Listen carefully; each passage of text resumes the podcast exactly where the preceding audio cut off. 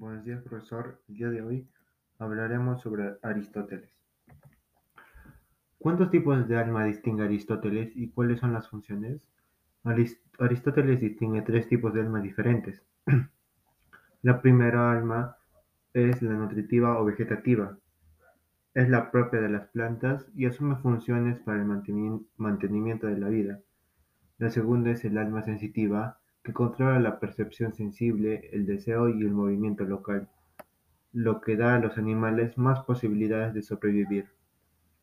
Y por último tenemos el alma intelectiva, que es la más perfecta y faculta a los animales que la poseen de entendimiento y voluntad.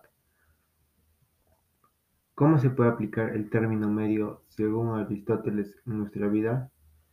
Un ejemplo del término medio aplicar para aplicar en nuestra vida sería eh, en nuestra sociedad eh, estar siempre de acuerdo con todos en un caso de elección.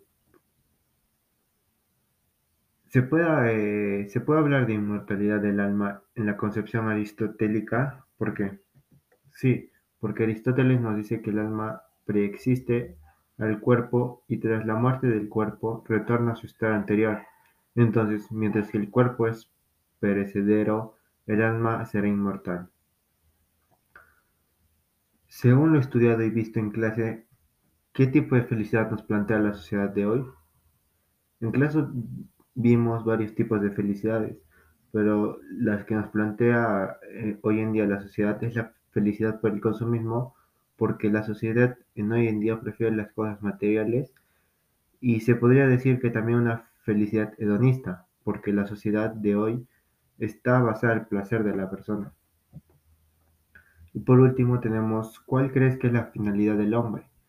Para mí la finalidad del hombre es poder ser feliz, eh, ya que la felicidad es un momento donde tú te sientes bien y esta felicidad es diferente para cada uno de nosotros. Muchas gracias.